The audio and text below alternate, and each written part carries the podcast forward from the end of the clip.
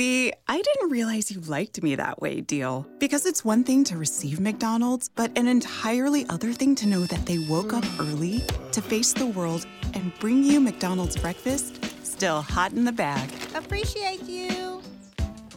There's a deal for every morning. Now grab two loaded sausage burritos for only three bucks. Prices and participation may vary. Single item at regular price cannot be combined with any other offer or combo meal.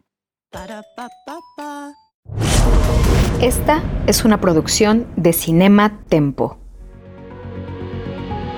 El cine como una ventana de nuestro mundo. como un testigo de nuestro pasado, El cine como una fuente. como parte de un nuevo imaginario histórico, Cinema Tempo Historia. con Enrique Figueroa Anaya, Marcela Vargas y Alejandro Gracida. Felices 125 años, amado cine. Con este programa celebraremos 125 años de algo que nos apasiona en este Cinema Tempo Historia. Los invitamos a esta gran celebración en donde hablaremos del cine, pero también del cine antes del cine y del cine después del cine. Bienvenidos. 101 mil millones de dólares.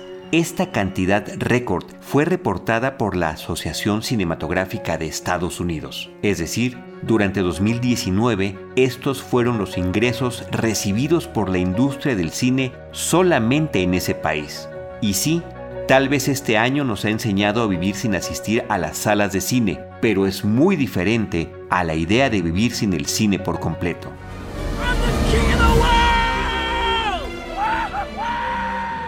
Imagina eso, nada del tutum que anuncia la entrada de Netflix. Tampoco nada del Titanic el 25 de diciembre, sin maratones de Harry Potter y que Chao Vela no te haga llorar. Es en serio, el cine nos ha cambiado. Pero ¿cómo pasamos de los hermanos Lumière a The Avengers? Pues en 125 años el cine ha visto pasar al mundo, nos ha proyectado y también ha moldeado y cambiado nuestra historia. La primera sala de cine fue inaugurada el 28 de diciembre de 1895 en París en un pequeño café. La entrada costó un franco y se proyectó una función de media hora. A pesar de que el local tenía una capacidad para 100 personas, apenas llegaron 35 atraídas por una palabra que nunca habían leído, cinematógrafo. Creado poco antes por los curiosos hermanos Lumière, inspirados por las historias de Julio Verne y su experiencia con el kinetoscopio creado por Tomás Alva Edison. Es que el cine es uno de esos espacios donde la técnica y el arte se conjugan. Pronto el rumor se corrió por la ciudad de la luz y se hicieron filas enormes para ver las imágenes en movimiento. Se vendieron hasta 2.500 entradas al día para ver las filmaciones que incluyeron a la familia Lumière desayunar, así como la salida de los obreros de una fábrica. El cine había nacido a pesar de que ni los inventores del cinematógrafo tenían mucha fe en su producto. Ya en 1900, estas proyecciones habían cruzado el Atlántico y reunieron hasta 80.000 personas de manera simultánea. Uno de los primeros asistentes a estas funciones fue Georges Méliès, quien a principios del siglo XX presentaría las primeras películas de ciencia ficción como Viaje a la Luna y Viaje a través de lo imposible, inspirado también por el escritor Julio Verne e incorporando los primeros efectos especiales de la industria fílmica. Así, el cine de ficción y el cine documental habían nacido y el mundo no se volvería a ver de manera estática. Francia fue la meca del cine en su primera etapa. Pero, ¿y Hollywood? En la actualidad nos es imposible desvincular al cine con la gigantesca industria de Hollywood. Recordemos que a principios del siglo pasado, Estados Unidos era un país rico en recursos económicos y rico en migrantes también. Un país con muchas personas que no entendían el mismo idioma, pero sí la misma imagen. Así es como triunfó allí el cine mudo y se mantuvo como rey por 30 años. Hollywood era un pequeño pueblo en California, alejado de Edison y sus demandas, cercano a México por si alguien necesitaba evadir la justicia. Además, tenía un buen número de días soleados al año, perfectos para filmar y mucho espacio libre para instalar las locaciones que se necesitaran. Es en Estados Unidos donde también el cine pasa de ser una obra de teatro filmada a desarrollar su propio lenguaje, gracias a pioneros como David Wark Griffith. Ese lenguaje que nos hace voltear la mirada a alguna zona en particular en cada toma, el que nos habla del paso del tiempo narrativo, el que tiene símbolos que se clavan en nuestro inconsciente, el que lleva luz, sonido, encuadre, ese que se usa en animaciones y series, ese que hace magia y sigue mezclando arte y técnica. 125 años después, el cine se lo debemos a algunos, pero ya es de todos. Cada que reconocemos una referencia, cada que nos quejamos de la dirección o cada vez que no sabemos qué película ver en Netflix. Gracias por tanto cine. La piel se le enchina a uno después de escuchar esta gran cápsula escrita por Cienya Zabaleta, producida por Janet Talle. Bienvenidos a esto que Cinematempo Historia. Yo soy Enrique Figueroa Anaya. Les doy la bienvenida a esta celebración de 125 años de algo que nos ha estado acompañando, como siempre, en los momentos más felices, en los más difíciles también. Y en este año en particular, creo que ha sido un gran, un gran aliado, una gran compañía, a pesar de que, como todos, ha sido golpeado por esta pandemia pero vamos a sacudirnos un poco eso y vamos a celebrar 125 años de nuestro amado cine. Le doy la bienvenida, como siempre, al equipo de trabajo de Cinematempo Historia. Mi querida Marce Vargas, ¿cómo estás? Bienvenida. Hola, Kike, estoy como siempre encantada de estar aquí para nuestro cierre de temporada y qué mejor forma de cerrar el año en Cinematempo Historia que hablando de esta cosa que nos obsesiona, que amamos profundamente y que muchas veces nos salva la vida, que es el cine. Sin duda, sin duda alguna, Marce, bienvenida. Eh, Ale Gracida, bienvenido a esta celebración de 125 años de nuestro amado cine. Marce, qué, qué gusto estar aquí. Llegamos a nuestro final de temporada. También se nos acabó el 20, como se dice. Este, bueno, cuando estamos grabando, estamos llegando al fin de un año, el año más complicado de este siglo XXI. Pero bueno, es un siglo joven, ¿no? Entonces todavía guardamos la esperanza de que alguna vez probablemente vendrán otros años más complicados, ¿no? Este, pero hablando de juventud, tenemos un festejado que apenas cumple sus 125 años y con una vitalidad enorme.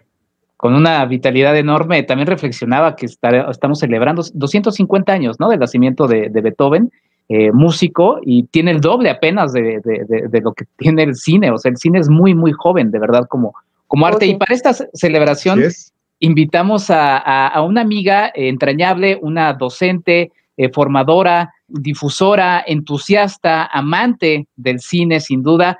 Eh, mi querida Gina Esclar eh, es, es, docente en el TEC de Monterrey, Campus Estado de México, también en la AMSI, ha dado cursos también en Cineteca Nacional, pero sobre todo, y como el cine mismo, ha tocado vidas y ha inspirado a mucha gente a adentrarse en esto. Gina, bienvenida a este Cinematempo Historia. Hola, gracias. Ay, cuántas flores, muchas gracias. pues bienvenida, Pues ya ni qué decir, ¿eh? porque ya hicieron una síntesis maravillosa de cómo evolucionó el cine. O sea, desde sus inicios, casi, casi sintetizaron en, en un tres minutos, hicieron un recorrido súper interesante. Así que pues no me queda más que empezar a hablar de la prehistoria del cine. ¿Me arranco? Adelante, Gina. Bueno, pues literalmente, literalmente para hablar de la prehistoria, me voy a remontar a la prehistoria. Si nosotros quitamos la definición de cine como un tanto romantizada, como muchos directores, ¿no? Como Godard decía, es que es la vida contada en 24 cuadros por segundo. En fin, hay definiciones bellísimas. Pero en realidad, si quitamos todo eso, ¿qué es el cine? Pues el cine no son más que imágenes en movimiento. Entonces, para entender las imágenes en movimiento, como les digo, literalmente hay que remontarnos a la prehistoria y encontramos, por ejemplo, en las cuevas de Altamira, y estamos hablando hace 12 o 15 mil años, cuando descubren un jabalí que parecería tener vida, atrás del jabalí está el cazador con sus flechas y te da esta sensación de que el jabalí desea huir, ¿no? Está corriendo de su cazador. Entonces ahí ya hay una intención primaria totalmente de darle movimiento a una imagen, aunque esté plasmada en una piedra, pues ahí, ahí la tenemos.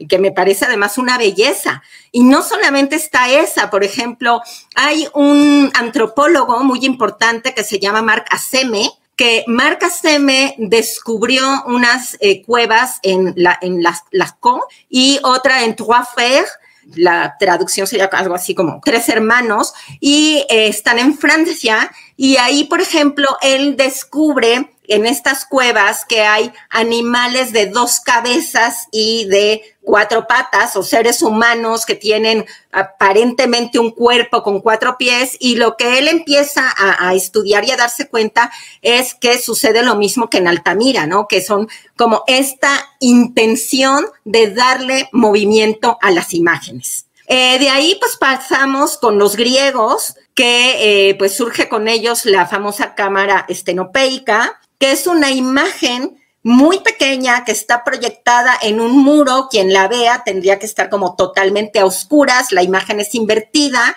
y cuando se ve a través de este pequeño orificio, daba la sensación pues de que estaba uno aislado en la oscuridad y con una imagen que aparentemente se movía. Se ha descubierto algunos escritos muy interesantes. Ahí la tenemos. La imagen es invertida. Y lo que es muy curioso por algunos escritos es que los griegos creían que en realidad este era un efecto que producían nuestros ojos, que los ojos tenían una especie como de rayos, como de rayos X, que nos permitía de una imagen invertida, o sea, ponerla como uno la vería.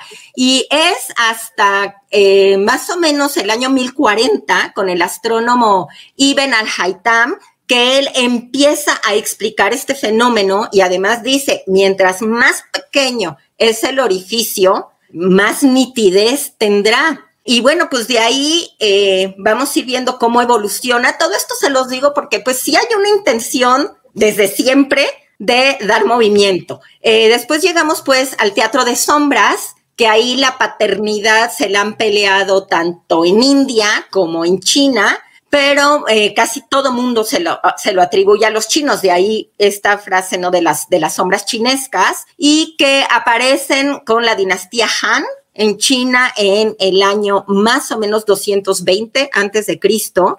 Y bueno, aquí si me permiten contar un poquito porque la historia es preciosa. La historia es del emperador Wuti que pierde a su mujer, la esposa Wang, y cae en una gran, gran depresión. Tratan toda, pues toda la corte trata como de animarlo y empiezan a crear justamente este teatro de sombras y animar movimientos con las manos hasta que, bueno, pues uno de sus súbditos llamado Sha Wong proyecta la silueta de una mujer detrás de una tela y con la ayuda de una lámpara logra que esta mujer cobre vida, no se mueva. Y bueno, pues eh, aunque nosotros hablamos del teatro de sombras chinas, en realidad hay muchos, porque tenemos las sombras que son silueta negra, la silueta transparente, la silueta con perforaciones.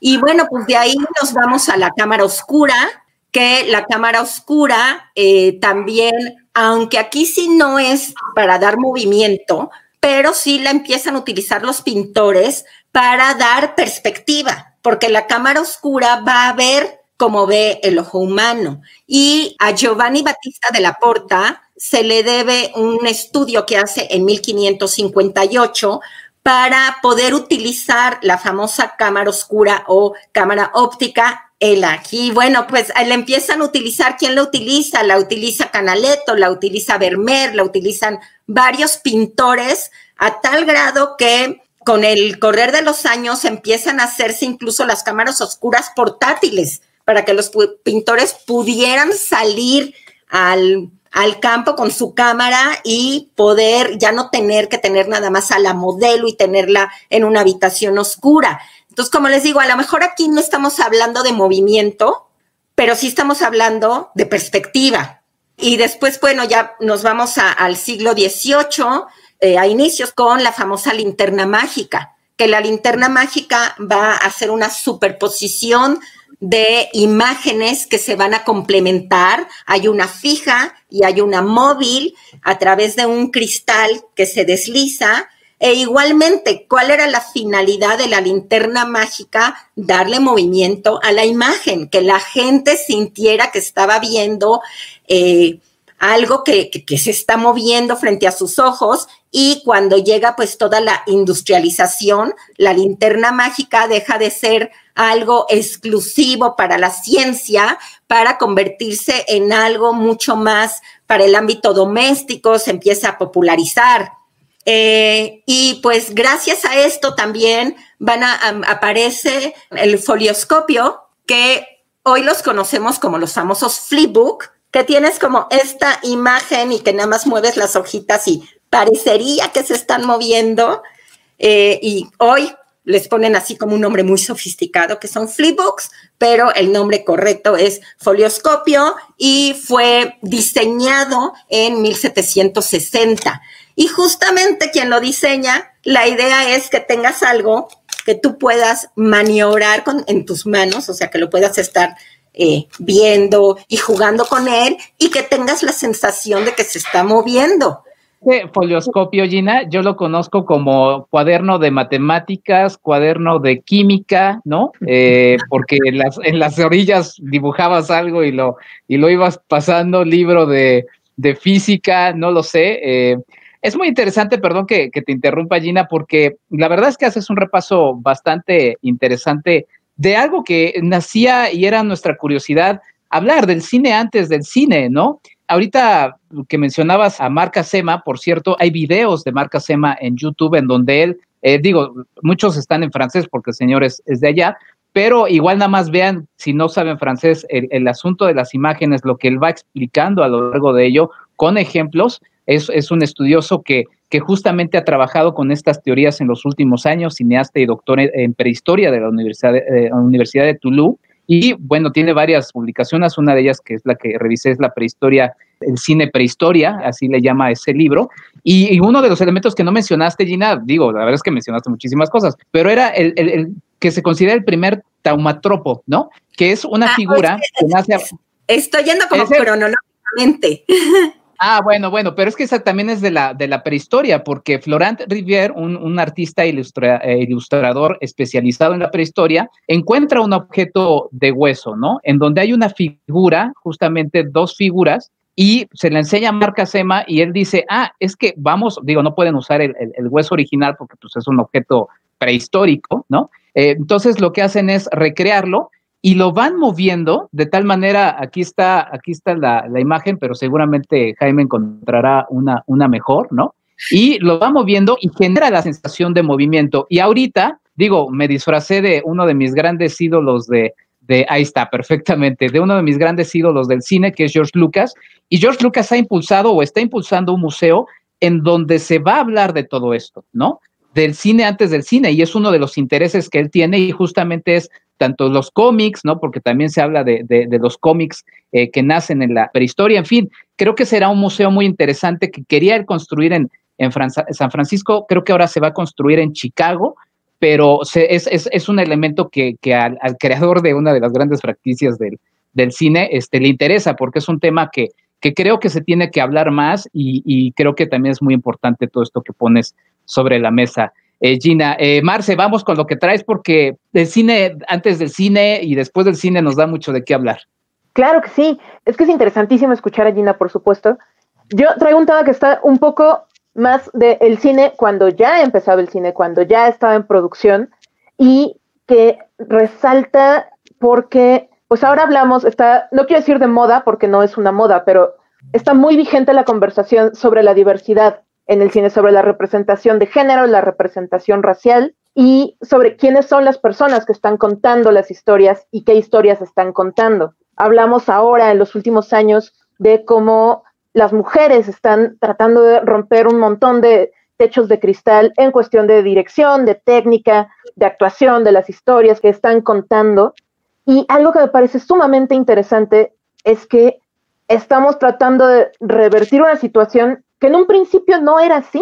Cuando empezó el cine, en los primeros años de este séptimo arte, había en proporción muchas más mujeres trabajando detrás de cámaras de las que podría haber ahora, pensando por supuesto en proporciones, ¿no? Y, en que el cine eh, digamos, a inicios de las producciones primeras allá en Europa, también un poco en Estados Unidos, había muchas más mujeres, ahora sí que al volante de la producción, de las que pues ha habido en, digamos, la segunda mitad del siglo XX. Una de ellas, la primera mujer registrada en dirigir una película, que fue un cortometraje, fue Alice Guy, que creo que para quienes son estudiosos de la historia del cine no debe ser un nombre para nada nuevo, para quienes no, les recomiendo muchísimo. Hay materiales suyos, producciones suyas que se pueden encontrar en línea y les pueden echar un ojo. Ella empezó como secretaria de León Gamón, pero en 1896, a partir de ese año, dirigió alrededor de 600 películas de entre un minuto y 30 minutos de duración. Tuvo un trabajo muy interesante, muy rico y muy importante con corte feminista. Todas estas ideas de las que hablamos ahora, que, hemos platicado en algunos de los episodios en cuanto a representación, en cuanto a las historias que se están contando en pantalla, ya se tocaban. Mujeres como Alice Guy, como Lois Weber, en las producciones que hacían a finales del siglo XIX, a principios del siglo XX, tenían ya estos temas en mente. La primera, o una de las primeras películas que filmó Alice Guy es una cinta de un minuto de duración llamada El Hada de las Coles, de Cabbage Ferry, que es, además está considerada como la primera película de ficción Dura un minuto, pero es la primera película de ficción en la historia del cine. Recordemos que con esta tecnología naciente había mucha filmación de cuestiones de la vida cotidiana, este tema, esta gran anécdota, ¿no? De, de la gente creyendo que el tren iba a salir de la pantalla. Y se trataba, por supuesto, de un acercamiento a la vida cotidiana. Y Alice Guy inicia con estas películas de cuentos de hadas, de algunos temas, pues mucho más de ficción, temas bíblicos, una de sus películas, si no es que la más destacada, es La vida de Cristo de 1906, que es una historia bíblica que dura 30 minutos y tuvo la exorbitante cantidad de 25 sets y locaciones y cientos de extras para una producción de ese momento, para una producción de 30 minutos. Su trabajo es extraordinario, fue pionera no solo de la dirección, sino también de la producción. Ella se fue a Estados Unidos, inició su propia empresa en la que filmó películas de romance, de comedia, de aventura, todos los géneros posibles, con mujeres como protagonistas y con historias y temas de empoderamiento femenino. Una de las películas más interesantes que a mí más me gustan que filmó Alice Guy está disponible en línea, está ahí en un montón de plataformas gratuitas, que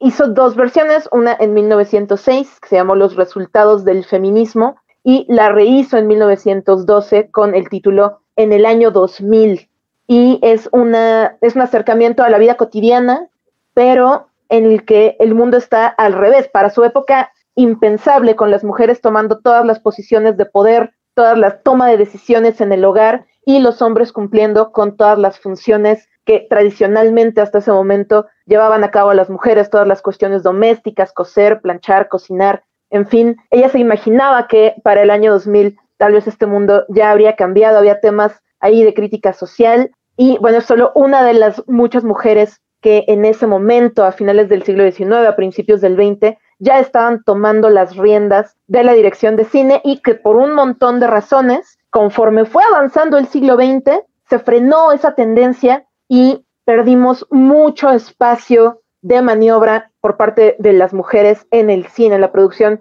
de estas grandes películas. Digo, en Hollywood lo hemos visto cómo ha cambiado poco a poco, realmente muy poco a poco, esta situación y que han encontrado principalmente en el cine independiente un espacio de mucha mayor libertad para generar sus propias historias. Igual en el cine mexicano hemos tenido extraordinarias pioneras del cine y ahora por supuesto tenemos extraordinarias directoras, guionistas, productoras, en fin, creo que es una situación que ha cambiado muchísimo y en México, para, para ir cerrando esta participación, tuvimos también a algunas grandes pioneras como Adriana y Dolores Ellers, que son de las más famosas, de las que mejor conocemos y que irónicamente de quienes menos materiales hay, porque todas sus películas, o es lo que se sabe hasta ahora, se quemaron en el incendio de Cineteca Nacional en 1982.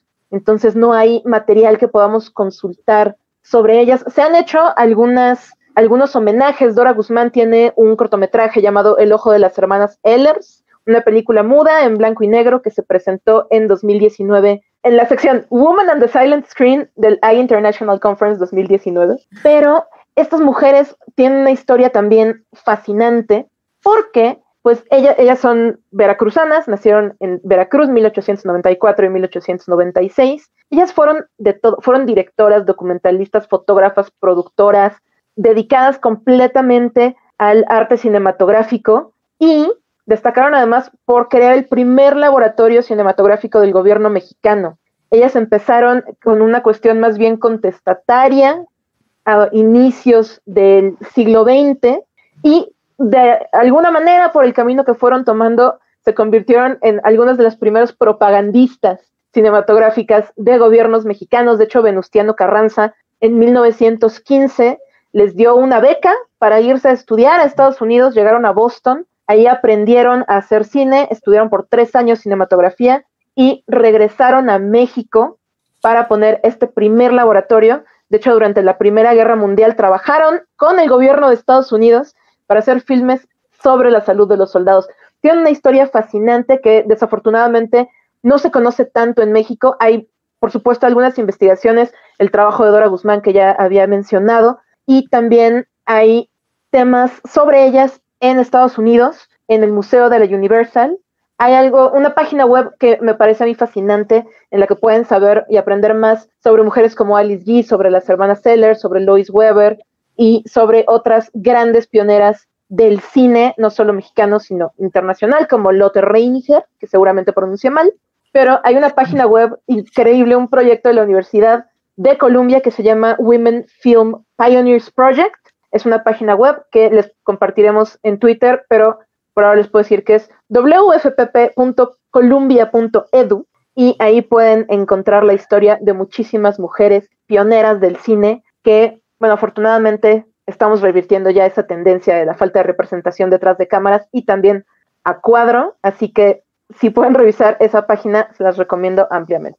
Buenísimo, Marce, que pongas eh, sobre la mesa este, este tema. Normalmente se dice y es también que la historia la escriben eh, los vencedores, ¿no? En este caso, pues han sido los hombres en, este, en esta industria, ¿no? Eh, pero justamente qué bueno que pongas sobre la mesa estos nombres porque vale la pena revisarlos. Y pues sí, imposible hablar de todo lo que queremos hablar de historia del cine en un solo programa, por eso abrimos un podcast para hablar de cine e historia, para poder, poder hablar de, de historia del cine eh, durante muchos episodios, pero buenísimo poder tomar estos elementos que nos abrirán aristas y le mando un abrazo a Charlie que siempre del río que siempre se burla de esta, esta palabra que menciono, pero abre aristas para otros, otros episodios más que nos darán muchísimo, muchísimo de qué hablar. Eh, Ale Gracida, eh, pues cuéntanos en este programa que se nos está yendo en friega porque la verdad es que tenemos mucho que queremos hablar y compartir de estos 125 años de historia del cine. Se nos está yendo rapidísimo, pero hay unos temas buenísimos. A mí me encanta que salgan eh, a la luz aquí este, el nombre de las hermanas Sellers. Una historia hermosísima que hay que recuperar. Hay una entrevista que hizo Aurelio de los Reyes que está en el archivo de la palabra que también hay que ir a rescatar porque es prácticamente desconocida como la mayoría de esos materiales. Y recuperando esta, la verdad, hermosísima cátedra que nos estaba dando Gina, a mí me gustaría quizás este, partir de lo que comentaba, porque efectivamente no estamos hablando de 125 años de la primera exhibición del cinematógrafo, que de alguna manera se ha convertido como en una especie de convencionalismo, de que es el punto de partida del cine, pero efectivamente, ¿no? Yo considero que el cinematógrafo vendría a ser como la consumación de un anhelo que tiene una larga carrera, como bien nos decía Gina, nos podemos remontar muchísimo, muy atrás en el tiempo, y que creo que en el siglo XIX esto se, se acelera, sobre todo porque eh, en esta adhesión irle sumando innovaciones a lo que es el proceso fotográfico permite también que sea más factible llegar a, este anhelo, ¿no? De tratar de capturar la realidad por medio de la secuencia de imágenes. Y a mí me gustaría poner, eh, compartir un par de precursores de lo que es el cine, que a, mí en lo personal me gustan muchísimo, ¿no? Porque podemos, este, digo, dentro de los muchos que podemos citar, yo creo, considero fundamentales a un británico, Edward Mybridge, que toda esta camada era estaba sobre todo este, motivada por el interés científico. Bueno, en el caso de Mybridge, pues también por este, no, esta noble profesión de las apuestas, ¿no? Él, este, él buscaba conocer cuál era el movimiento de los caballos para también influir en lo que sería la, preparación de estos para, para, las carreras. Este, él tiene unas secuencias bastante bonitas, muy, muy hermosas, sobre todo de lo que es el movimiento humano y de los animales. Y que también es, un punto de partida para lo que después va a ser este Etienne Jules Marey, un francés que él, es igual un, este, hombre de ciencia, es un fisiólogo eh, también eh, cautivado por lo que es conocer eh, y estudiar cuál es la, la motricidad de, pues, tanto de los hombres como de los animales, y él desarrolla lo que es un fusil cinematográfico. Y de verdad era un fusil, ¿no? Era auténticamente un fusil con un carrete y que lo que le permitía, todo esto se imprimía en una sola capa. Y con esto él podía ir siguiendo el movimiento errático de, por ejemplo, de las aves. Podía irlo siguiendo con su fusil. Y la verdad es que, aparte de que de las motivaciones científicas que él tenía, la verdad es que hay composiciones estéticas maravillosas. Si tienen la oportunidad, échenle un vistazo a, lo que hicieron estos hombres y, en general resaltar, ¿no? Que el cine surge pues como resultado de un proceso científico, bueno, lo que conocemos ahora como cine, ¿no? Porque, porque también eh, es el espíritu de esta época, ¿no? Sobre todo de la segunda mitad del siglo XIX, quizás el último cuarto del siglo XIX, que fue el espacio de muchos descubrimientos que modificaron todo el panorama social. No simplemente tenemos eh, la luz, la energía eléctrica, el telégrafo, el teléfono, por ahí andaban ya los hermanos Wright eh, experimentando con, la aviación. Es la época de los grandes inventores, Graham Bell, George Eastman, el mismo Edison, pero lo que sí, sí quiero decir, y con esto concluyo mi comentario, es que el cinematógrafo de los Lumière permite la característica más significativa de lo que es la experiencia del cine, ¿no? Y que es la posibilidad de que sea un, espectáculo colectivo y, y, que de inmediato va a convertirse en un fenómeno social, yo creo que de los más significativos hasta nuestros días. Sí, sin duda, Ale, pones muchos, muchos elementos sobre la mesa a lo largo de estos 125 años de historia del cine, pues ha habido muchos avances, ¿no? Desde cosas tan sencillas como, bueno, sencillas en su momento o, vistas actualmente, como pasar de los 16 a los 24 fotogramas por segundo, ¿no? A inicios de los años 20, eh, la incorporación del sonido, del color también. Y bueno, pues ya el cine digital, la tercera dimensión, o sea, ha sido un proceso de cine muy interesante, pero justamente ahora que mencionabas esto de Moybridge, que, que sí es, es, además es muy fascinante pensar justamente en estos hombres que, que, se les denominaban también los homo faber, ¿no? Hombre que hace, hombre que, que construye, hombre que inventa. La, forma en la que estos hombres pensaban, ¿no? Tengo que resolver esto, ¿no? Y pensaba también este, en, estos hombres que, muchos años después tenían que resolver sus propios problemas de cómo voy a tener que, hacer eh, para que mi película logre una nave espacial, o sea, cómo, cómo tengo que ir resolviendo, ¿no?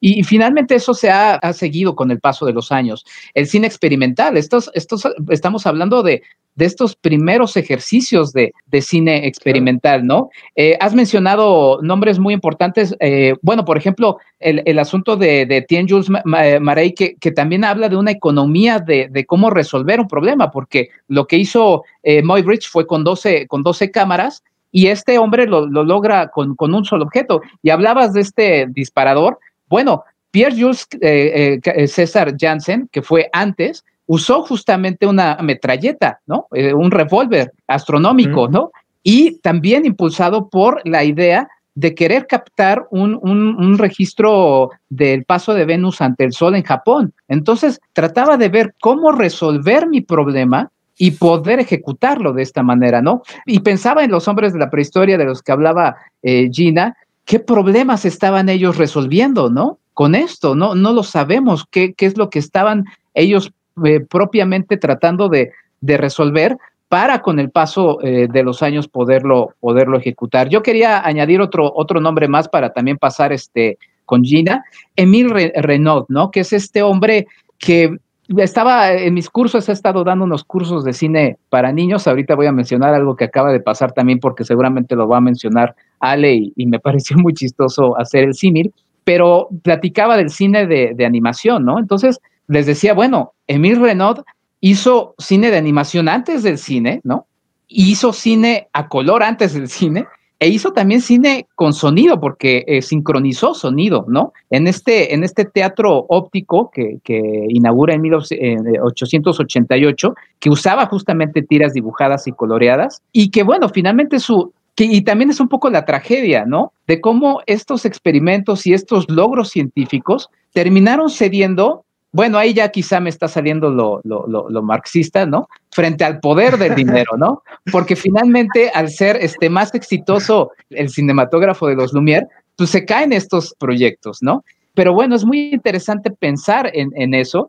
Y, la verdad es que son películas eh, muy, eh, la de la de Mil Renaud es eh, Pobre Pierrot, y es un trabajo muy, muy bonito en el que en el que vemos lo artesanal, porque además de lo científico vemos también lo artesanal de estas imágenes que terminan, o sea, es que vemos todos estos experimentos que han pasado a lo largo de los años y pensamos en el cuidado que muchas veces ha cedido también al, poder de la tecnología. Ahí está el pobre Pierrot que pierde frente a un mimo que le quita a su, a su mujer en unas bellas este, láminas de gelatina eh, dibujadas y que terminan siendo realmente eh, eh, espectáculos brillantes. Ahí vemos una, una imagen de cómo pudo haber sido este ejercicio en donde hay cine a color, bueno, no es propiamente cine, pero es imagen eh, corriendo en movimiento a color, animado y con sonido. Pero ya regresamos a esto que es Cinematempo Historia. Arroba Cinema Tempo en Twitter y Facebook. El México de los viejos el de mis buenos tiempos, el de mis suspiros, el México de mis recuerdos. Pero mira cómo beben los peces en el río, pero mira cómo beben. Seguro cantaste este extraño villancico mexicano en algún momento de tu educación básica, o la del burrito, o la del borriguito, pero tal vez aún no tienes la experiencia completa de una Navidad mexicana en la pantalla grande. Y es que cada año vemos un cuento Navidad con Rico MacPato, Barbie o una animación de Jim Carrey, a veces a Tom Hanks manejando trenes voladores, Tim Allen vestido de Santa Claus, u otra vez a Jim Carrey, esta vez un poco verde y peludo, renegando de las fiestas de las que nadie puede escapar cada diciembre. Pero en este año tan atípico, te invitamos en Cinema Tempo Historia a que veas dos películas nacionales con esta temática. Es que sí las hay. Empecemos con cine de culto. Se trata de Santa Claus de 1959, en la que este personaje lucha desde el espacio contra un demonio llamado Precio que trabaja para que los niños se porten muy mal. No olvidemos que hay escenas con muñecas gigantes que atormentan a una niña y que el mago Merlín es un ayudante de Santa, el mismo personaje que en la película es amenazado por bomberos y tiene polvos del sueño. Pero Santa Claus, que es muy listo, sopla los polvos del sueño que le dio el mago Merlín. A pesar de lo raro que puede sonar, es una más de esas películas muy populares que puedes ver gratis en YouTube. Es más, en algunos canales de televisión en Estados Unidos es un clásico en estas fechas. La segunda recomendación es Los Tres Reyes Magos, con argumento basado en un cuento de Rosario Castellanos, y hemos de destacar que se trata también del primer largometraje animado mexicano. En esta historia, los tres personajes favoritos de cualquier niño mexicano, Melchor, Gaspar y Baltasar, se encuentran con el príncipe Olvaid. Sí, así es como se escribe Diablo al revés. Este príncipe es en realidad Satanás y trata de obstaculizar el camino de los tres reyes, quienes logran su objetivo como podrás imaginar. Informa Murcio. Tres estúpidos que se dicen reyes, magos y sabios están de acuerdo en que una horrible y parlanchina estrella es nada menos que el símbolo que tanto hemos temido. Pero cabe destacar la figura cómica del ángel Gabriel, el humor de José y hasta que las palomas tratan de ser chistosas. También la estrella de Belén canta y pelea, hay charcos y algas que quieren confundir a los Reyes Magos. Hay mariachis cantando villancicos y un poco eficiente diablillo llamado Murcio que hasta podría obtener la redención. No te la puedes perder. Está en YouTube y así puedes acabar este año extraño viendo una película realizada en 1974, estrenada en julio del verano de 1976. Tal vez antes no habías visto a Santa Claus en el espacio o a un cocodrilo atacando a los Reyes Magos. Amplía tu catálogo fílmico de Sembrino con estas dos producciones mexicanas y deja atrás al fantasma de las Navidades pasadas. Felices fiestas. Rescatar, restaurar, catalogar, preservar. Y difundir. Filmoteca UNAM. En Cinema Tempo. ¿Qué es la FIAF? Se trata de una federación, pero no la de comercio que conoces por Star Wars, ni la intergaláctica a la que tanto se teme Rick and Morty, y mucho menos la de Fútbol Asociación, con la que te podrías confundir si cambias el orden de las letras. La FIAF es la Federación Internacional de Archivos Fílmicos, que desde 1938 reúne organizaciones e instituciones que salvaguardan los archivos fílmicos. Y sí, la Filmoteca de la UNAM es una de las 92 instituciones miembro, entre las que se encuentran también de México la Cineteca Nacional. De otros territorios están la Filmoteca Vaticana, la Biblioteca Nacional de Noruega, la Cinemateca de Cuba, el Archivo Fílmico de Harvard, así como instituciones de las dos Coreas, museos en Países Bajos, Alemania, Francia, Inglaterra y unos 70 países más. Además de los miembros que son siempre organizaciones sin fines de lucro, están los asociados a la FIAF, que apoyan sus objetivos aunque no se dediquen a la preservación de archivos fílmicos en sí. De México está el Instituto Mexicano de la Cinematografía, mejor conocido como IMCINE, y el Centro de Capacitación Cinematográfica, acompañando a 78 organizaciones más de otras tantas decenas de países. ¿Qué hace la FIAF? Pues sirve como enlace entre las organizaciones que son miembros. Por ejemplo, imaginemos que el Archivo Nacional de Irán posee una filmación poco conocida de su revolución de 1979. Se presume que esta puede servir de testimonio de la actuación de un personaje en particular y que es de interés académico. No obstante, en este supuesto, en Irán no hay expertos que puedan restaurar el formato en el que está grabada la cinta, por ejemplo, el Super 8 de Kodak. Entonces la FIAF conecta con expertos en otras latitudes y listo, el material puede ser revisado y preservado. Es así como se comparten técnicas, expertos, conocimiento, material y tecnología. Ah, ya. Lo anterior nada más fue un ejemplo, dado que la FIAF realiza más actividades como promover la creación de archivos fílmicos donde no los hay, apoyar la preservación ética de este tipo de colecciones, buscar la implementación de las leyes locales que protejan al patrimonio fílmico, así como mejorar la capacitación del personal que trabaja en todas estas áreas. Incluso la FIAF ha estado involucrada con la UNESCO en sus trabajos de preservación de archivos fílmicos. También cada año se organiza un congreso con los miembros y asociados en donde se discuten aspectos legales, culturales, éticos y técnicos de la preservación del archivo fílmico. Además, dos veces al año, la FIAF publica un journal especializado en el tema en el que se incluye un índice con las publicaciones relacionadas hechas por sus miembros y asociados. La FIAF está al día. Por si fuera poco, desde el 2001 la federación entrega un premio a personajes, claro, externos a la organización, que con su trabajo contribuyen a los objetivos de la FIAF. El primero fue para el famoso director Martin Scorsese, pero ha sido otorgado a figuras como la actriz Kyoko Kagawa y al multifacético Janes Van Mayer. Y mientras estamos en casa, podemos conectarnos con la labor de la FIAF gracias a su journal que ahorita está gratis y en tres idiomas. Allí puedes resolver tus dudas de su glosario técnico, revisar pautas de restauración digital o maravillarte con su manifiesto a 70 años de su publicación. Pero no les dije que a su vez la FIAF forma parte del Consejo Coordinador de Asociaciones de Archivos Audiovisuales, cuyas siglas dejaremos para otra ocasión. Arroba Cinema Tempo MX en Instagram. Pero bueno, Gina, ¿qué, qué, más, ¿qué más nos traes? Porque de, acuerdo a tu biblioteca nos traes muchísimos apuntes.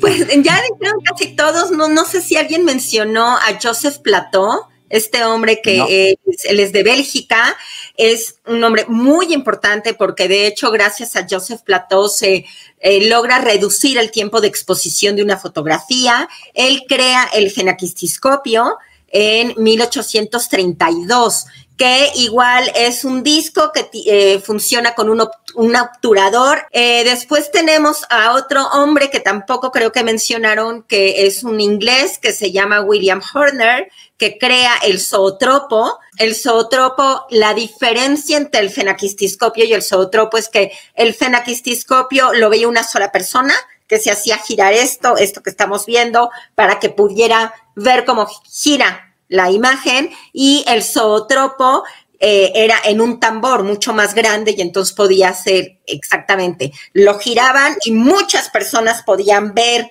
el reflejo en una pantalla y bueno, pues todo esto es a veces en telas pintadas hasta que en 1826 llega la fotografía, ¿no? Ya la fotografía va a ser como este salto cuántico que va a permitir Además, eh, que ya no solamente sean como estos dibujitos, que ya no sea tan manual.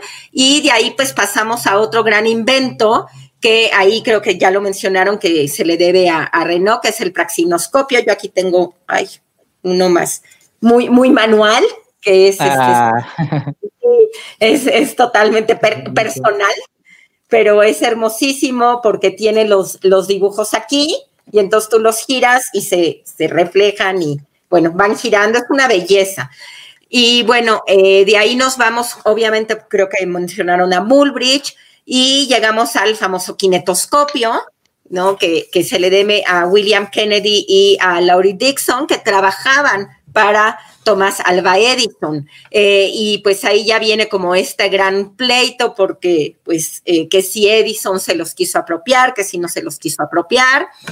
Pero uno de los descubrimientos más importantes que creo y que han como eh, convulsionado a mucha gente es que hace un par de años se descubrió un pequeño pues clipcito porque dura 2.1 segundos y es de 1888 y es La Vuelta al Jardín. Ya está em, certificado dentro del récord Guinness como la primer película más antigua en la historia, ¿no? Entonces, pues para hoy festejamos en los 125 años y que nos digan que ya había algo en 1888 que todavía no se le atribuye a nadie en particular, pero que ya entró en el récord Guinness como la película, la primer película más antigua en la historia del cine.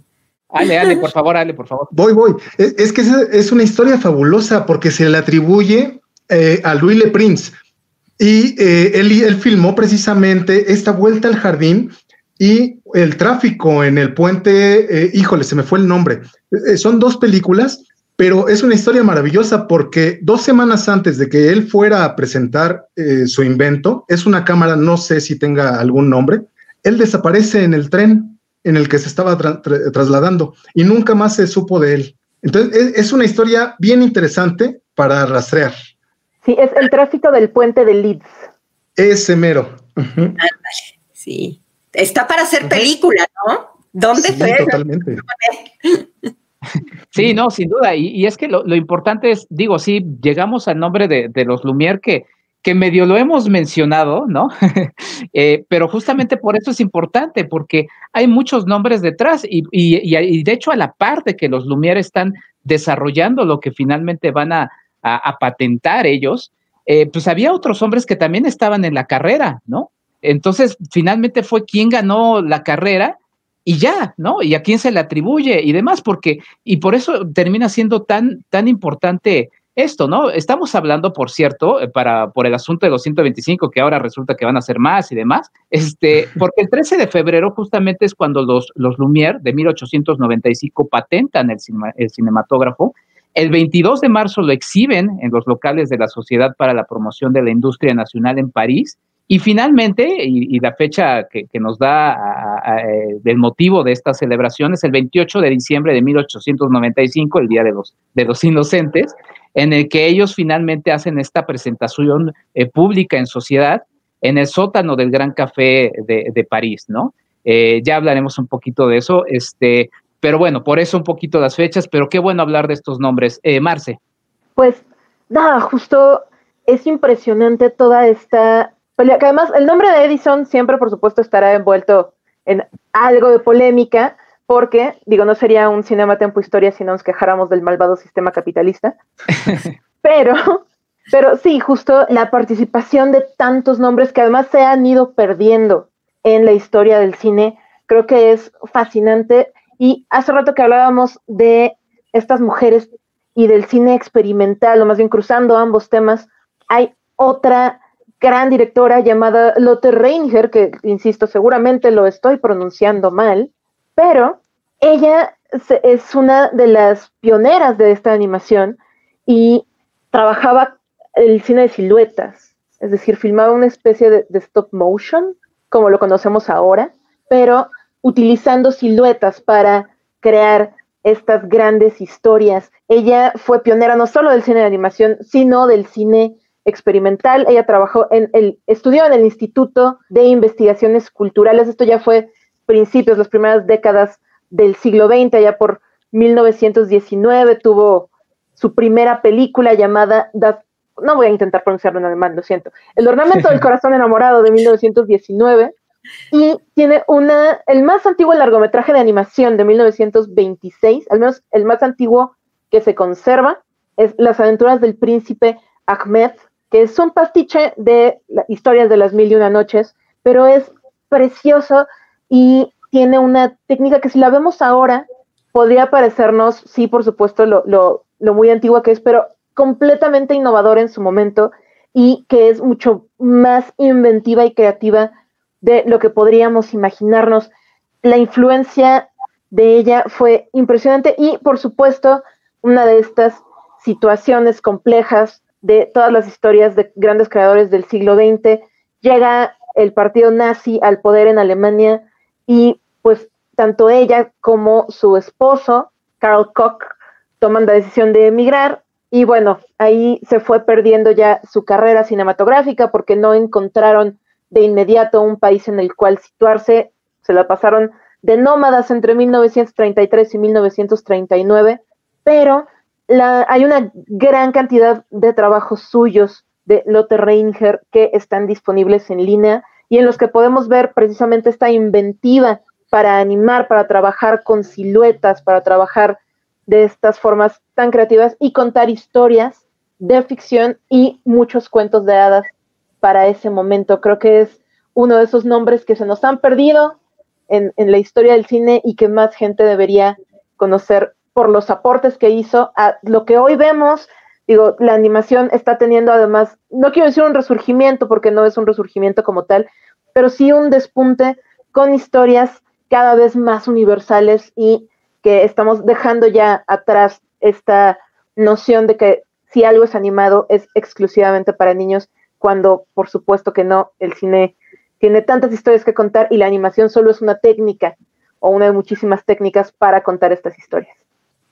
Importantes todos estos nombres que hemos estado mencionando. Espero que quienes nos estén eh, observando estén anotando para su 28 de diciembre echarse su maratón de todas este, estas, estas películas. Ahorita también daré algunos algunos elementos para, para ello, pero muy importante y también, y eso nos abrirá aristas para otro programa ya en la tercera temporada de nuestro Cinema Tiempo Historia, de todo el cine que se ha perdido, ¿no? O sea, contamos con un porcentaje ínfimo de cine disponible. Mucho de ese cine se ha perdido porque no había cultura de conservación, porque finalmente no, no, no existía eso, porque se ha quemado, porque algunas películas se han encontrado porque las tenía, ah, estaba ahí en el, en el diván de mi abuelito, eh, en fin, o sea, mucho cine se ha perdido y esa también, bueno, a, quienes nos gusta es una, es una tragedia enorme. Eh, Ale, porfa.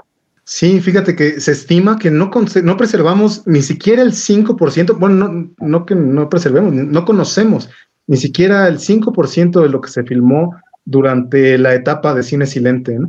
Este, tantas historias, a mí me maravilla, yo no conocía eh, esta mujer que nos platica Marce, son tantas las posibilidades que tenemos de entrarle a la historia del cine y que también nosotros queremos hacer una dinámica con, las personas que nos están viendo, porque son tantas las historias y que también cada uno de, nosotros y de nosotras tenemos una personal.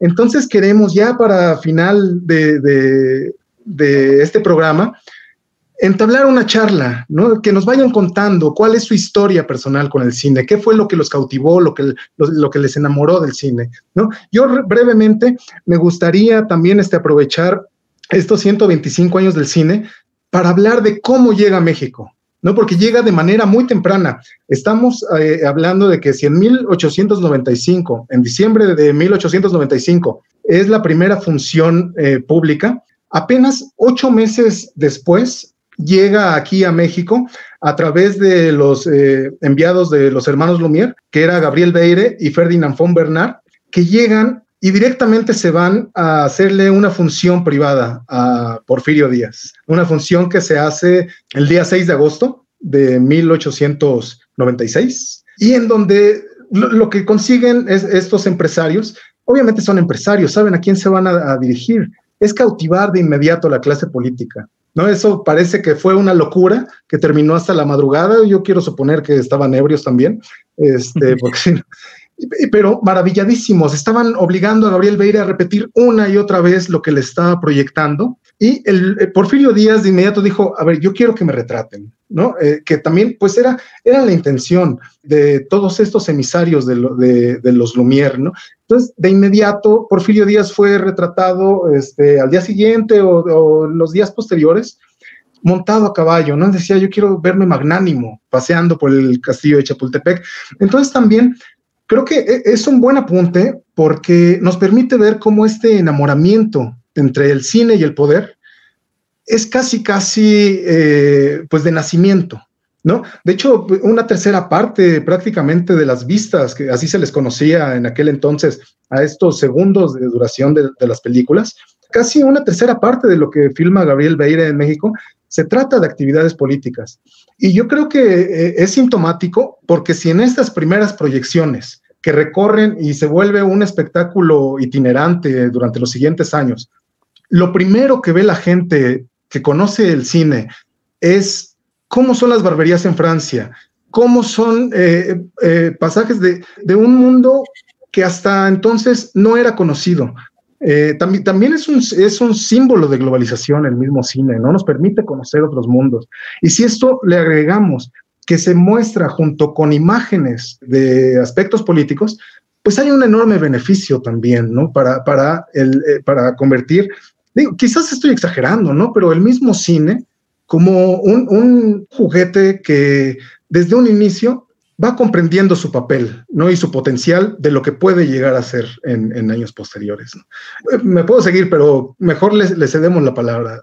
No, es que además, sí, o sea, podemos también hacer un, especial sobre esta relación entre, entre el cine y, el poder. Eh, justamente también quería mencionar eh, la coronación del zar de, de Moscú, que fue uno de estos primeros este, ejercicios de como de noticiario, de nota de actualidad, pero también de esta relación, porque no solamente vendría eh, eh, el efecto del poder hacia el cine, sino del cine hacia el poder, también como que se sometían un poco al poder de, de, de, este, de, este nuevo, de este nuevo invento, ¿no? Y en esta llegada que mencionabas, del cine a México. Por cierto, estén atentos porque el próximo año estamos planeando algo bien bonito con motivo de los 125 años del cine en México, ¿no? La cosa es que, bueno, estén atentos a eso. Yo les presenté en un curso que estoy presentando para niños el duelo, el duelo que, que, que, se filma en México, en donde dos hombres se disparan. Y me gustó mucho porque el efecto con los niños fue el mismo efecto que con la gente de aquellos años. Pero, ¿cómo? ¿Se murió? Y entonces fue, fue muy bonito volver a repetir esas imágenes y nada más,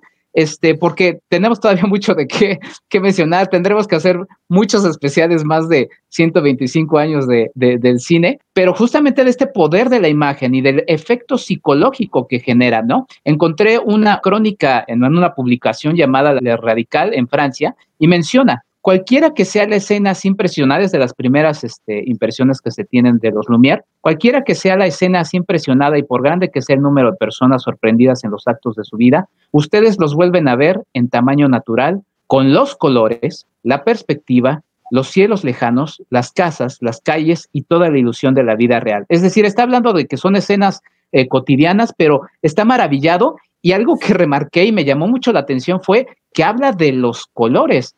No hay color, pero él está tan impresionado de eso que remarca esa maravilla, ¿no? Y el poder de una imagen que, que va a terminar este, trascendiendo y por eso el cine termina, termina siendo lo que es. Pero bueno, la verdad es que hay, hay, muchos este, elementos más para, para edicionar. Piden por ahí algún comentario, el público lo pide, nosotros no somos quien para negarlo. Algo más de, de, Gina antes de pasar a los comentarios de la gente y antes de pasar un poquito a algunas cosas que trajimos también para, para cerrar. Pero por favor, Gina, no somos quienes para negarte la palabra. bueno, pues solamente dos eh, comentarios importantes en contraposición de lo que acabas de decir, por ejemplo, Máximo Gorky, que le pareció terrible el cine al contrario de verle color, decía, no es la vida misma, sino su sombra. Es simple y una simple imitación de la vida. ¿no? Al, contrario, se le parecía como, como en blanco y negro me van a traer la vida reflejada. Eh, pero ya, pues, para ir cerrando un poco también, eh, no quiero dejar de mencionar a los hermanos Karadanowski, que son realmente poco conocidos y que sabemos de ellos gracias a un documental, cuando el cine cumple 100 años, Wim Bender se da a la tarea de hacer este documental y de descubrir al mundo a los hermanos Skaladanowski, que en realidad a ellos se les atribuye el origen del cine. Eh, si tienen por ahí oportunidad de ver este documental, es una maravilla es cortito, dura, me parece que 80 minutos, y eh, ellos tienen un proyector que ellos van a llamar el, el bioscopio y proyecta ocho imágenes por segundo, eh, muy nítidos y bueno, pues desgraciadamente muy olvidados por la historia. Sí, sí, sin duda. Tendremos que invitarte a más, mi querida Gina. Muchas gracias por estas palabras. Voy rápido a leer, tienen los, los, comentarios también por ahí disponibles, Marce, este, no sé si, quiera, si queramos ir leyendo también, Ale, algunos de los comentarios, a ver, Marce, tú que ahí fuiste saturada con, con comentarios de la gente. Así es, nos llegaron un montón de comentarios, estuvimos preguntando desde ayer y durante esta mañana que cómo se enamoraron del cine, si se acuerdan de cómo se enamoraron del cine. Arroba Total Alex 1 nos, nos cuenta que sus papás lo llevaban a la matiné los sábados en el cine Jalisco que eso fue lo que le hizo enamorarse del cine. Edgardo Ramírez nos cuenta también vía Twitter que su tía tenía una cámara y proyector de Super 8 y todas las vacaciones les ponía películas. También los llevaban al cine Las Américas, Bella Época, Continental, Gloria, Estadio y los domingos eran de cine permanencia voluntaria. Nos cuenta cómo después vino la época de los videoclubes, en fin, un super fan cinéfilo como nosotros, también arroba bastiat445778, nos cuenta que su papá lo llevaba regularmente al cine Bella Época y le platicaba de las producciones de la época de oro de Hollywood y en casa además le ponía las películas de Clint Eastwood. También arroba Juan Beat nos cuenta que él se hizo cinéfilo por los maratones de cine de la Facultad de Ciencias, las muestras del IFAL, el CCU y la Cineteca Nacional, y de niño recuerda el cine continental, conocido también como la Casa de Disney, mientras que arroba MRMMR dice que es difícil precisar el tiempo porque pasó hace mucho, pero cuando era niña vio en el cine a Angélica María, Roberto Jordán y La Cenicienta, El Niño y la Estrella, Los Diez Mandamientos, con filas interminables para entrar a ver la película sin permanencia voluntaria y que ella aplaudía dentro del cine, que creo que es algo que todos hicimos en algún momento de nuestra infancia. Estos son solo algunos de los comentarios que nos llegaron durante el día de nuestra audiencia, que pues están aquí también como nosotros porque aman el cine. Sin duda, voy a leer también uno de Charlie del Río, que también por ahí, bueno, estamos ahí leyendo algunos. Genoveva Flores dice, estaba en la secundaria y proyectaron canoa, entonces clasificada para adultos, así que solo podía entrar con mis padres. Entonces fuimos a un cine de la periferia de la Ciudad de México, como mi familia era conservadora, fue muy fuerte para ellos. Desde allí supieron que no iba yo a ser una mujer fácil, porque todas estaban fascinadas con Melody. Ahí nos va poniendo Jaime algunos comentarios. Si quieres esos, lelos, eh, Ale, los que ponga sobre ahí. Bueno, pone ahí uno de Charlie del Río, a ver, Ale. No, te voy a quedar mal, Enrique, porque no los alcanzo a leer en mi teléfono. Ah, pero la verdad es que estoy profundamente conmovido con todo lo que nos están haciendo llegar. Bueno, Charlie nos pone este es el objeto porque pedí también objetos y ahorita vamos a sacar algunos objetos que tengamos nosotros acá. Este es el objeto más antiguo que conservo de mi cinefilia y es un The Star Wars Album, es un libro que recopila la historia de la concepción y producción de la primera película y sus referentes fílmicos y es un muy bonito póster de Star Wars eh, eh, ilustrando este álbum. Eh, ahí, si quieres, Marce, a ver, o Gina, a ver, denos ese comentario de Montserrat Pichardo, si lo ves por ahí. Yo me enamoré del cine de la mano de mi abuela. Me recetó a Luis Buñuel antes de los 12 y de ahí mal real. Pues sí, bien. hermoso. A ver, Marce, este. Diana Magali también nos cuenta, saludos a todos, especialmente a Ale. Mi amor por el cine comenzó por mi abuela y el cine de oro. En la universidad caí rendida por este bello arte gracias a un profesor y ahora hago cine. Qué bonito. Qué, bonito. Qué bello que nos cuenten pues todas estas historias. De verdad, sigan platicándonos porque aman el cine.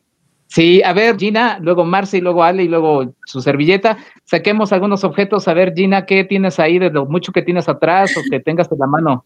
Em, la habitación completa. Esto es una, mm, una joya que me trajo una alumna de Cannes eh, es una pequeña camarita. Eh, no sé si se alcanza a ver aquí, pero bueno, aquí dice que es original de Canes eh, y está hecha como con alambres. Y es, bueno, lo amo además por el detalle de la alumna de habiendo, habiéndose ido con sus padres de vacaciones, acordarse de mí y traérmela. Marce, ¿algún objeto que tengas por ahí? Sí, tengo unas reliquias que mi mamá desenterró este fin de semana. Y son algunas de las primeras películas que tuve. Eh, tengo un fabuloso beta de la magnífica y subvaluada animación mexicana Katy Kiki y Coco. Ah, claro. Que fue de las primeras películas que vi. Yo creo que la he visto unas, cien, unas cuantas cientos de veces. También un beta de La Dama y el Vagabundo, que es por supuesto una cosa piratísima, pero que yo creo que la vi 200 veces cuando era niña. Y una de mis joyas favoritas, que fue un regalo, creo que de Navidad o de cumpleaños de mi familia, yo que soy una super junkie de los detrás de cámaras, esta trilogía de Volver al Futuro, que traía video adicional gratis, que es un documental como de 40 minutos de cómo se hizo la trilogía. Es una de mis trilogías favoritas en la vida. Nos la sabíamos de memoria todos en mi familia, porque además la, la cinefilia me viene de familia. Entonces, creo que haber podido encontrar, más bien que mi mamá encontrara el fin de semana estas bonitas joyas y traérmelas para acá para compartirlas con ustedes, creo que ha sido de las cosas más bonitas de la semana. Gracias por compartirlo, Marce. Ale, tú tienes también por ahí algo que, que es entrañable también. Sí, pero, pero, pero, me gustaría, es que estaba pensando, porque a mí se me hace que como personas le debemos al cine incluso más de lo que creemos, ¿no? Porque siento que gracias al cine hemos aprendido cosas fundamentales para nuestra vida. No sé si a ustedes les, les pasó, pues, pero de pronto uno ve una película y empieza a ensayar poses, gestos, no copiamos este, frases hechas, ¿no? Y en realidad como que siento que somos unos voyeuristas que nos encanta hacernos de historias ajenas, ¿no? Y hacerlas propias.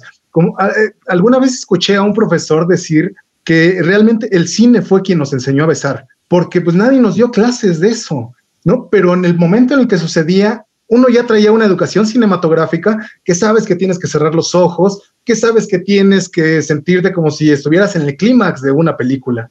Y uno se siente pues el protagonista de ella. Eh, a mí siento que de lo que más me marcó mi, vida fue que cuando en la secundaria, digo en la primaria, vi la película de Pink Floyd.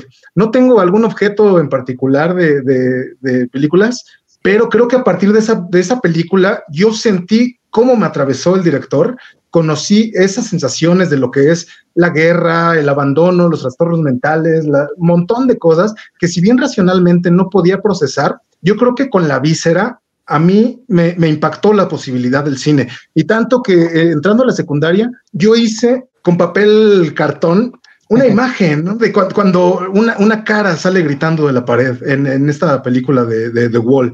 Eh, eh, sí mencioné que era esa película, ¿no?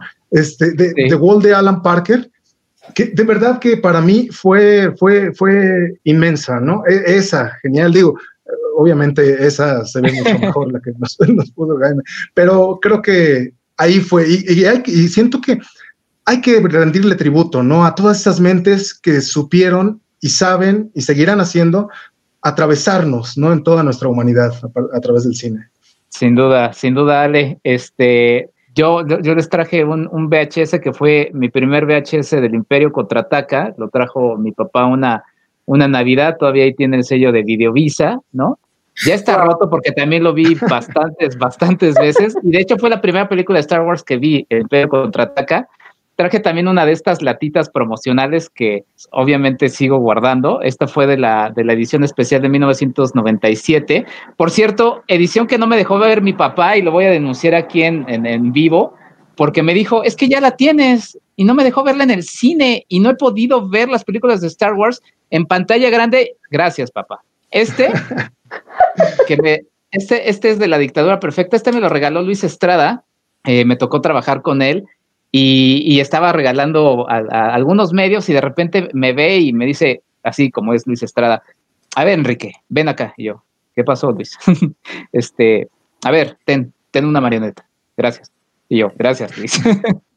y este, que Ale, Ale va a saber qué onda, me lo regaló ah, un buen amigo, me lo regaló un buen amigo y este, y pues nada, tener un, objeto físico que, que relacione la, la historia del cine este, pues es, invaluable y, pues nada, son, son objetos que van más allá del cine. A ver, Gina, tenías ahí otros que, no, que, te guardaste y que no nos quisiste contar ahorita todavía antes de cerrar. Tenías ahí unos atrás todavía. Pues tengo un librero increíble. Tengo un gran, gran, gran amigo que espero me esté escuchando, que tiene su, su tienda de coleccionables en Cineteca, eh, que es Hugo, y mucha de mi colección se la debo a él. Eh, pues no sé, tengo, tengo cámaras, tengo, tengo el póster original de la película Distinto Amanecer, que es una película que me encanta, un póster que él me regaló de, de El bebé de Macón, de este hombre que se llama Peter Greenaway y que es mi ídolo, y aquí una foto con el Cineteca, enamoradísimos los dos. Eh, no, tengo muchísimas cosas, la verdad, eh, tengo por ejemplo este reloj de viaje a la luna, Mm. Canta. Eh, no sé, la verdad no sé, no sabría ni qué decirte. Tengo muchas, muchas cosas. Sí, soy una coleccionista compulsiva de cosas de cine. Alguna vez quise, y bueno, quizá este es como un teaser trailer de, de quizá algo que venga, ya sé que voy a poner a trabajar más a Jaime, pero quería hacer en, algún momento, y ahorita me acordé justamente porque dije, sí, sí lo quería hacer, quería meterme a, a los estudios, a las oficinas, a los espacios de trabajo de colegas para ver sus objetos. Entonces, pues esto es un teaser de lo que va a venir el próximo año en algún momento, seleccionar y adentrarnos en esos, en esos objetos y revisar este, esas historias. Yo nada más quiero cerrar un poquito con el asunto de su, de su maratón para el 28 de, de diciembre. Eh, suscríbanse a un canal que se llama Films by the Year, que está en YouTube.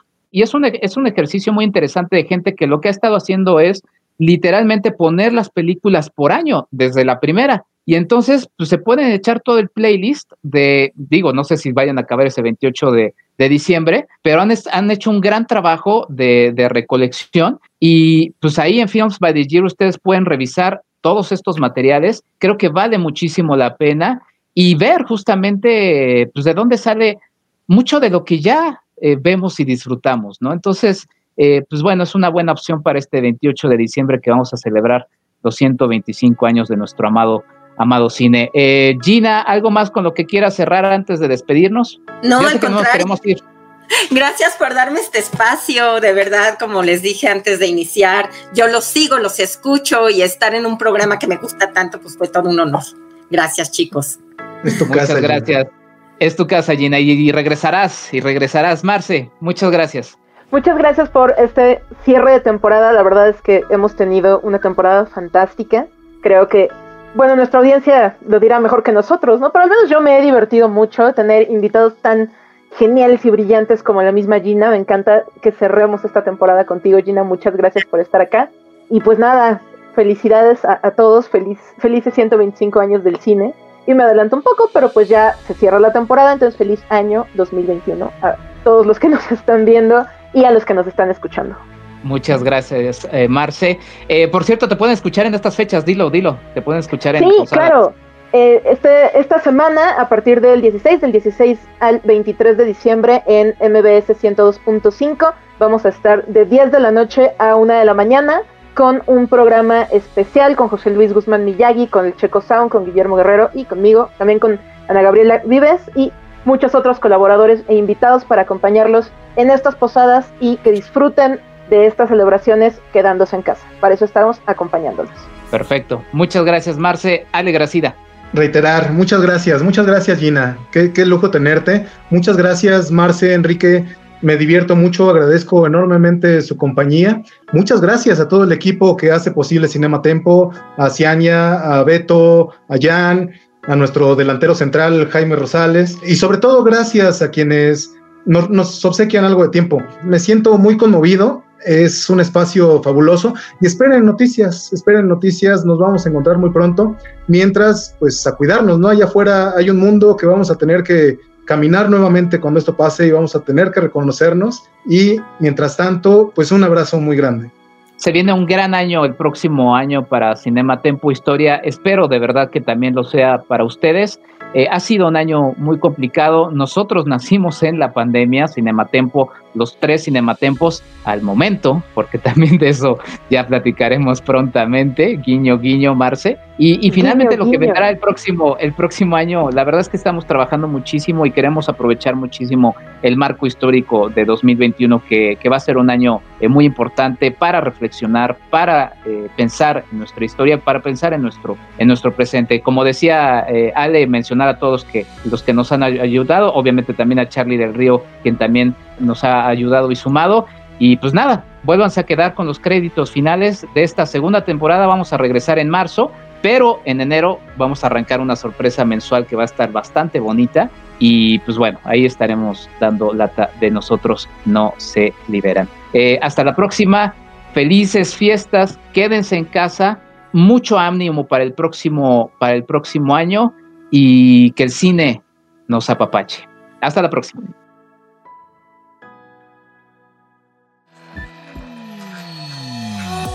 El cine como un medio para comprender nuestro presente. El hombre detrás de la cámara como testigo de su tiempo. Las imágenes como contraparte de una historia oficial. El cine como un discurso político. Cinematempo Historia. Con Enrique Figueroa Anaya Marcela Vargas y Alejandro Gracida. Esta fue una producción de Cinema, Tempo. Producción de audio, Janet Aye. Producción de Facebook Live, Jaime Rosales. Guionista de cápsulas, Ciania Zabaleta. Voces, Lucero Calderón, Charlie del Río y Alberto el Lobo Cortés.